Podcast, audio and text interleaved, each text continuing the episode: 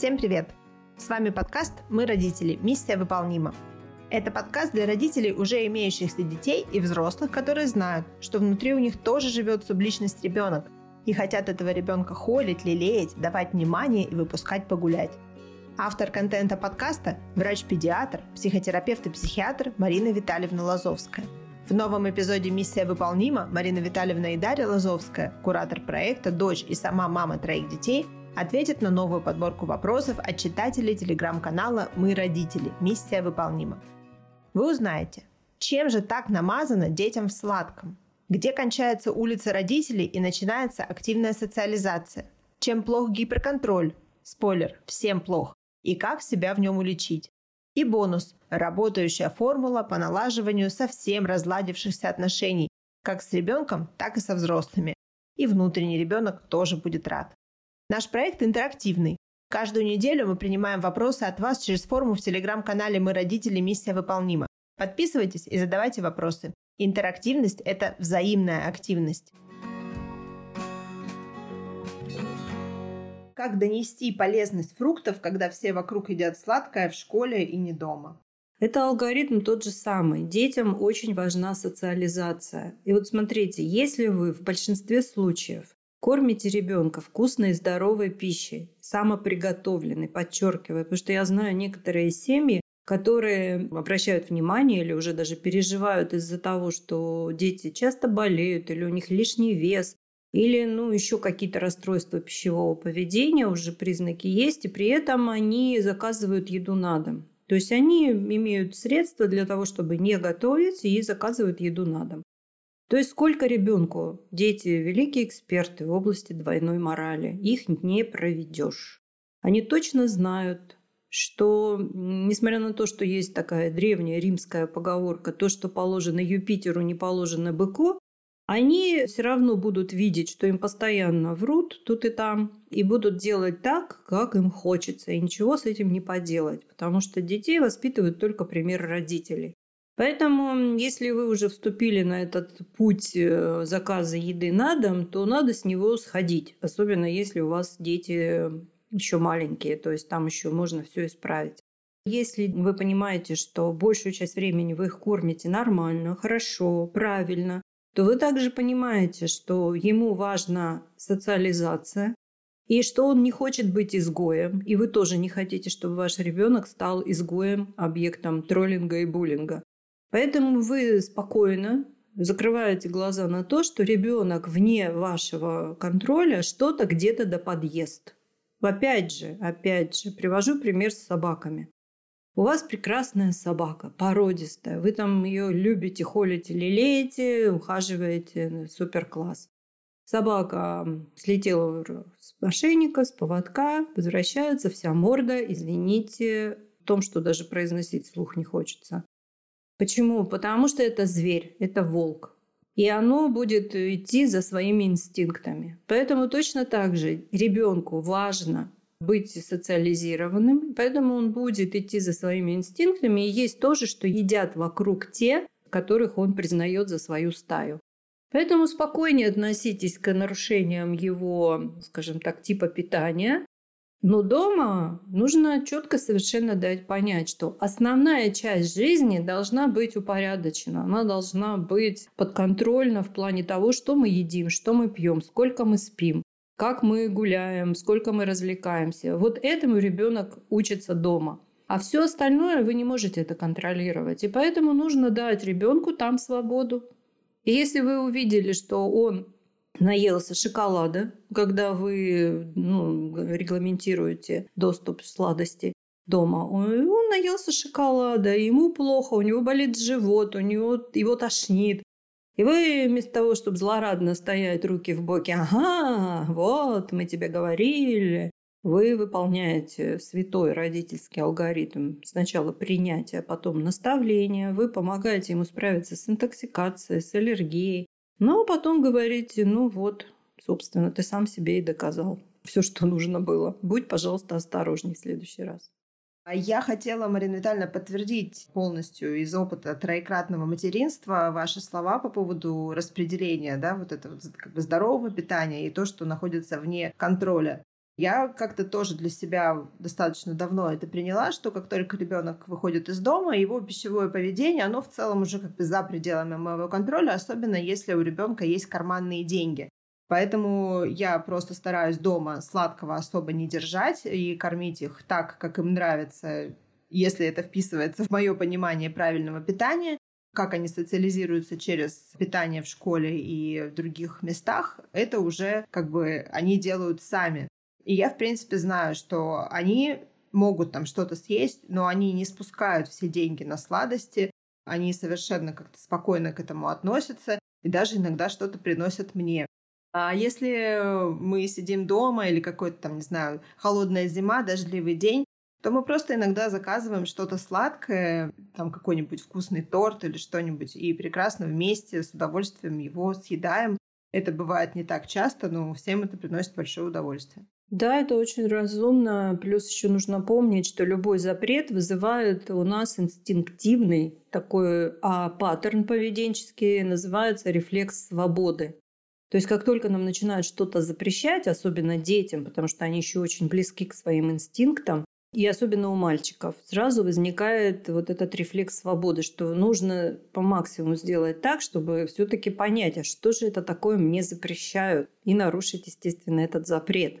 У меня в детстве, поделюсь с вами, был такой смешной эпизод. А я была очень больным ребенком. Я честно говорю, что я никогда не ходила на уроки физкультуры. Почему? Потому что я ну, в 4 года переболела очень тяжелым гепатитом. И, в общем, чахла и сохла и, и дохла постоянно. И, конечно, мне ничего нельзя было есть вообще. Ну, кроме полезного. И вот лето в Сибири, это короткое, да, а у меня отец был, ну, как бы он есть, а раньше он был очень активным рыбаком.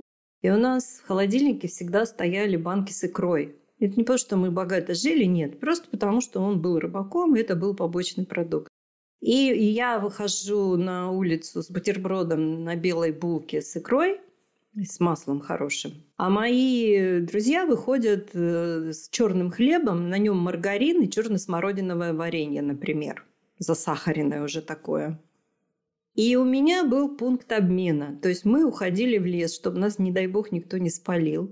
И я отдавала этот свой бутер с икрой, и помню, вот до сих пор у меня мурашки, вот это вот впечатление, соленый маргарин, кислый черный хлеб и сладкое, присладкое это варенье. До сих пор люблю это сочетание, представляете?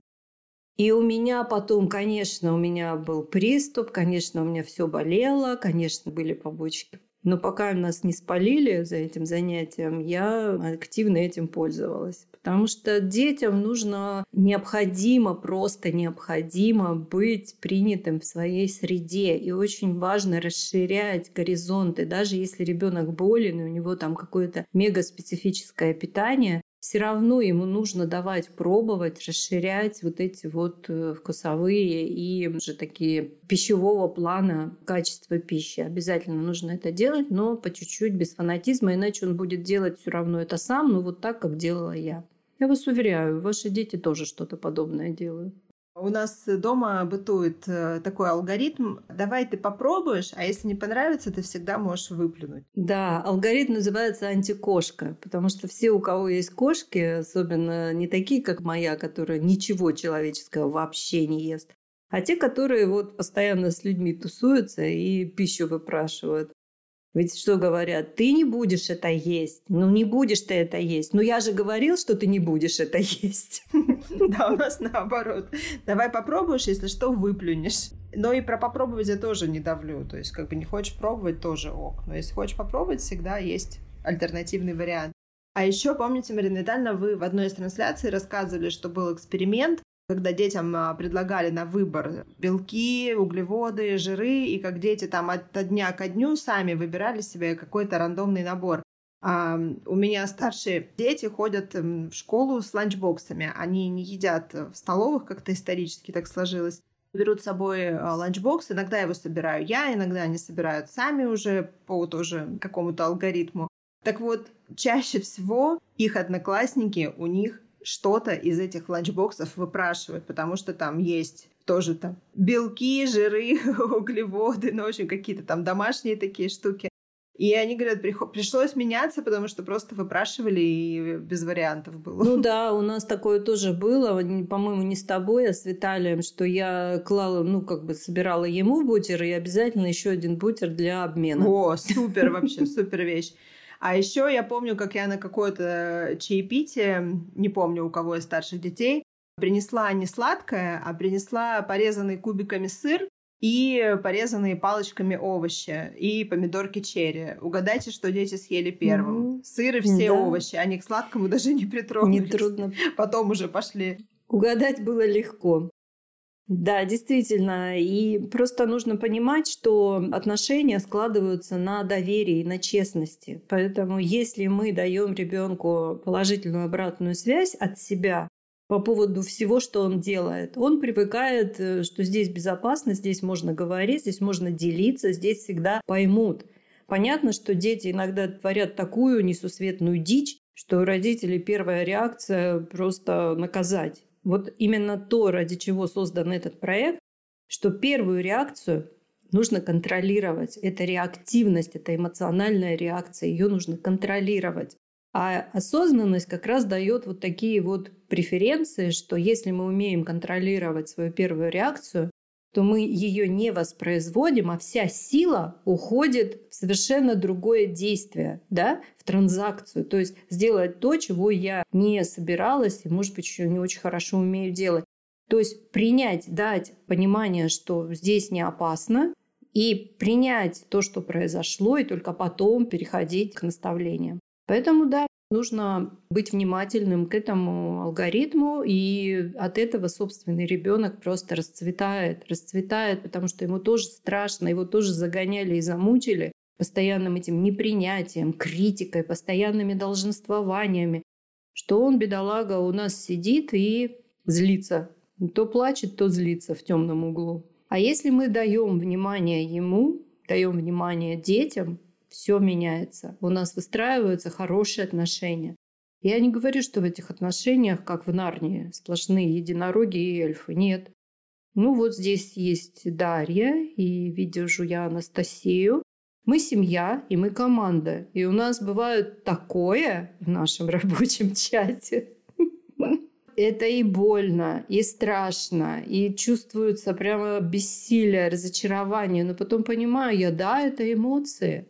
Но мы привыкли через эти эмоции проходить и сразу же переходить, ну, максимально быстро, насколько мы это можем, переходить к честному разговору. Мне не нравится это, я хочу, чтобы было так.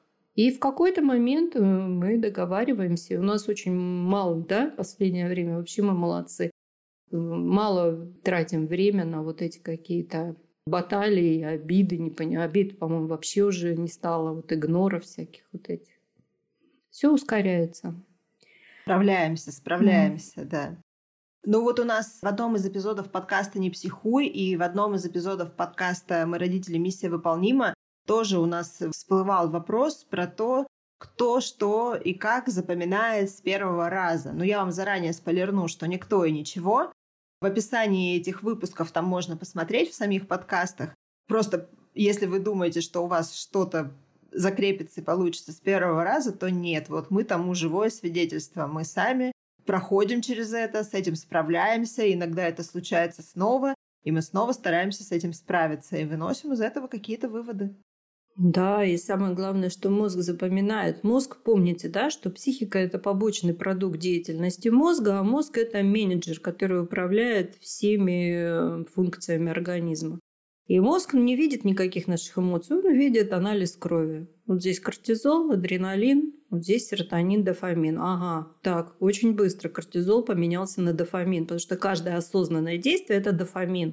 И мозг это запоминает и все больше и чаще укорачивает нам вот эти вот цепочки перехода от реактивности к транзакции.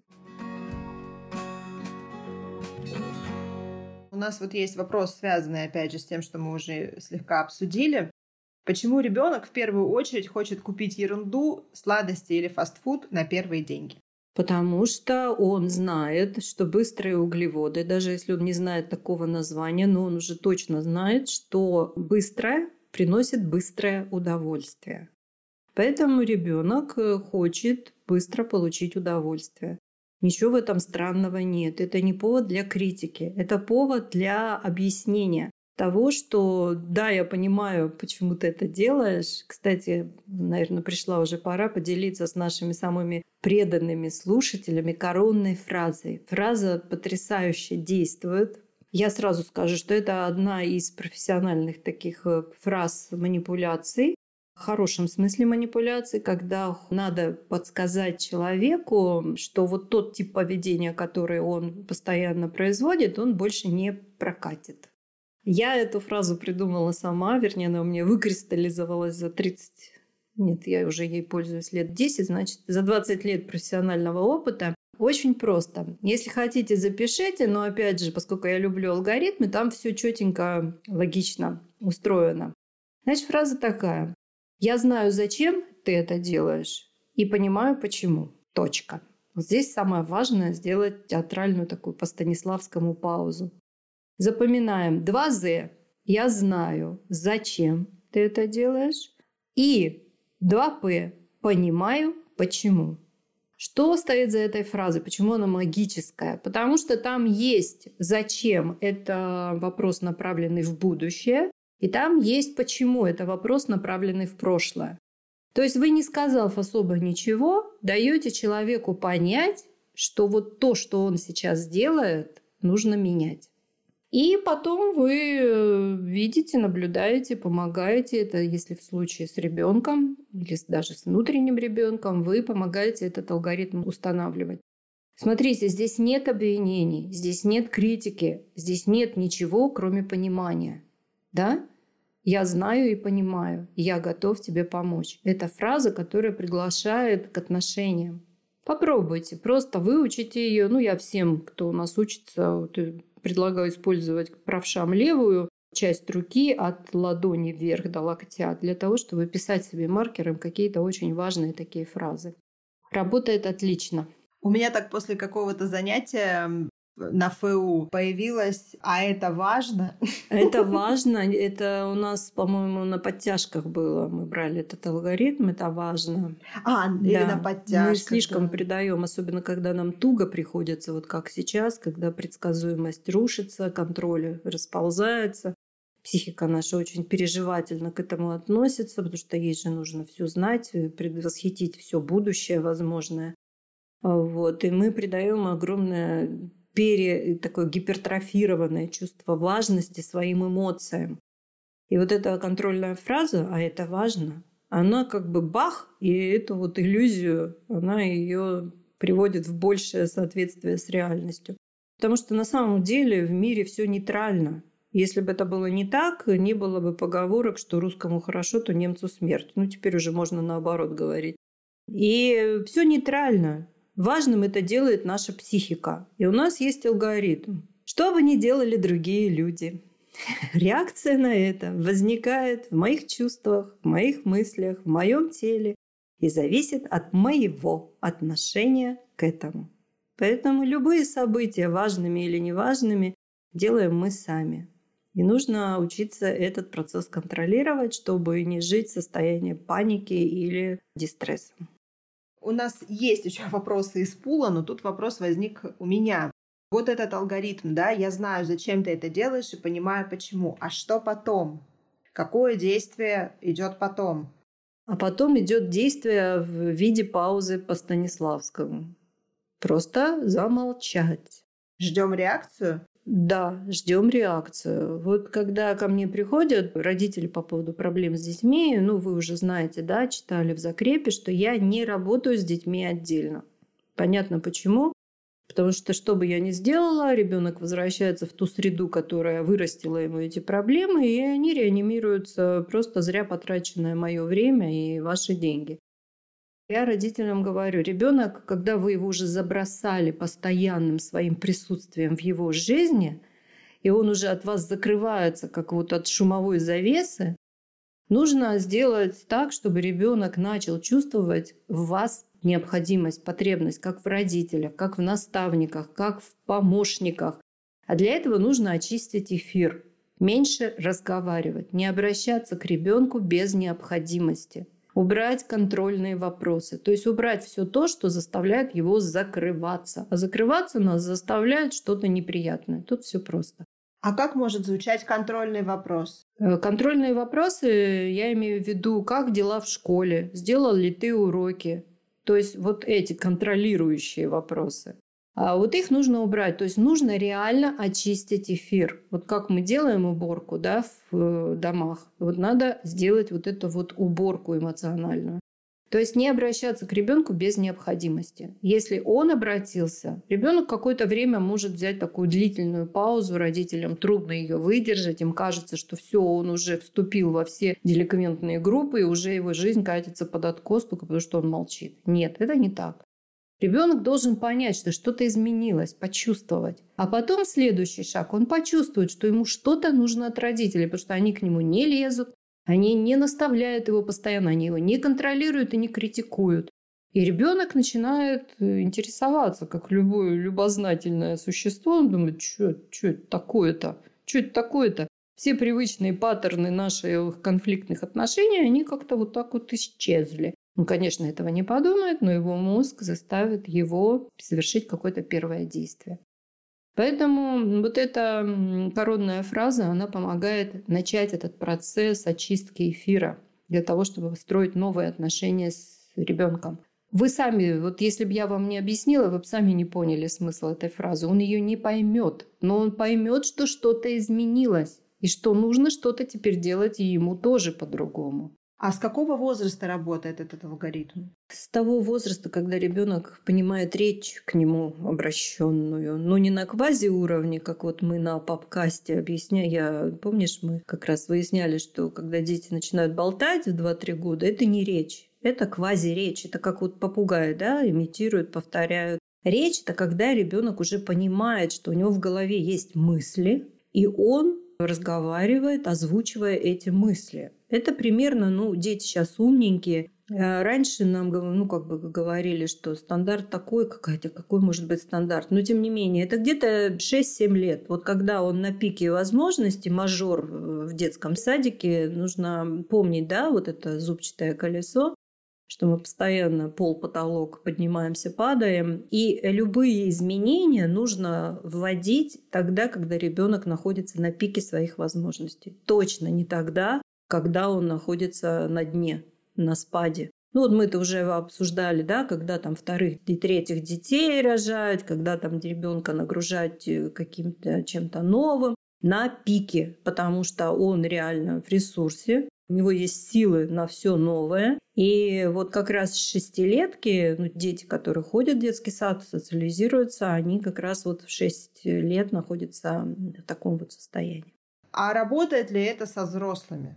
Да, Хорошо, что ты спросила. Я помню, что я эту фразу и сама использовала со взрослыми. Когда отношения? Вот смотрите, как понять, когда применять. Вот вы уже так друг друга замучили, вы уже столько ошибок насовершали, вы уже так запутали все, что можно запутать, что ничего кроме боли уже друг другу не причиняете.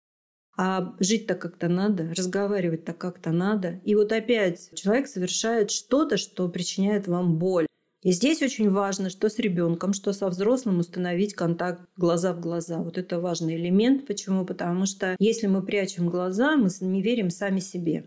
А честность – это единственная возможность иметь отношения. То есть написать этого нельзя? Нет, нет, угу. это не работает. Это можно себе написать. Например, налопалась э, чего-то, запрещенки какой-то. Вдыхаешь и говоришь, я знаю, зачем ты это делаешь, и понимаю, почему. Люблю тебя, любовь моя. Ну вот, и дальше уже переходить к самоконтролю. Установить контакт глаза в глаза и понять, что это не атака, а приглашение. А для этого нужно смотреть, ну, не, если уже больно смотреть друг другу в глаза, бывает, что уже люди так друг друга замучают, что даже в сторону друг друга смотреть не хотят. Смотрите в межброви, Трудно смотреть в глаза, смотрите в межбровье. Человек не поймет разницу. Да, человек не, мы не ощущаем, ну, кроме тех, кто прокачан в этом смысле, мы не ощущаем разницу, смотрит нам в глаза или вот в межбровье. Сказать эту фразу и просто взять паузу. Если человек скажет, ну, в общем, начнется какой-то там негативный ответ, не отвечать, не вовлекаться, просто спокойно спокойно. Если хотите, можно отойти. Просто спокойно. Если человек продолжает там на вас как-то негативно нападать, можно сказать, ну, я все, что хотела сказать, я сказала. Я думаю, что нам нужно успокоиться и просто поговорить. А совсем уйти потом можно? Ну, из комнаты или как-то? Ну, не так, чтобы это выглядело как вызов. Вот ты сказала, развернулась и ушла. Нет. Нужно какое-то время побыть рядом, но молча и стараться контролировать свои эмоции, чтобы снова не впасть в реакцию, не вовлечься в конфликт. Вот, друзья, как работает поток. Мы говорили о детях, а вышли до взрослых, и мне кажется, и у меня сейчас инсайт я хочу найти какую-то адекватную русскоязычную этому слову, но вот у меня сейчас реально... Озарение. Озарение. У меня озарение. сейчас озарение. Заря. Заря утренняя встает и озаряет тьму нашего бессознательного. Да, мне тоже хочется использовать русские слова, но, как говорит наш гуру с тобой в плане русского языка, что заимствование – это и есть русский язык. Ну, я, знаешь, хочу прокомментировать твой комментарий. Когда мы создаем поток и, может быть, уклоняемся от заявленной темы, это даже дает больше. Почему? Потому что в потоке те, кто нас слушает, да и мы сами, мы получаем гораздо больше вот этих откликов чувственных, чем если бы мы слушали какую-то академическую лекцию на заданную тему. Поэтому я всегда стараюсь создавать поток и не смущаюсь, если поток выносит нас на какой-то другой уровень, а тем более, друзья, вы можете писать вопросы, и я на них сегодня отвечу. Или задавать вопросы для развертывания нашей работы на канале. Да, время пролетело незаметно. Надеюсь, вам было интересно. Надеюсь, вы многое почерпнули и что-то, может быть, даже захотите применять. Главное, не бойтесь. Потому что, ну, с чего можно бояться? Бояться мы можем только того, что мы будем жить в страхе и не попробуем что-то изменить. Поэтому давайте будем менять, давайте будем делать лучше внутри себя, и, соответственно, будет что-то в лучшую сторону меняться и наружу. Будем более активными. Мы вас приглашаем к активности. Мы ждем вас. Мы хотим сделать так, чтобы вам было с нами комфортно, чтобы вы контролировали свои школьные интроекты, что страшно задать вопрос. Нет, не страшно, друзья. У нас больше нет такой вот возможности, как раньше, терять время на повторение ошибок. Давайте будем учиться хорошей жизни. Как говорил наш любимый стоик Синека, век живи, век учись, как учиться жить. Спасибо всем за внимание. Благодарю тебя, Дарья. Всех благодарю тоже за внимание. Будьте здоровы, берегите себя. Да, спасибо вам, Марина Витальевна, за классные ответы и за поток. Всем до свидания. На здоровье. До свидания. Слушайте нас на всех известных подкаст-платформах. Ставьте нам звезды и сердечки, пишите комментарии, добавляйте в избранные и плейлисты. Так наш подкаст скорее выйдет в топ и его сможет послушать еще больше человек.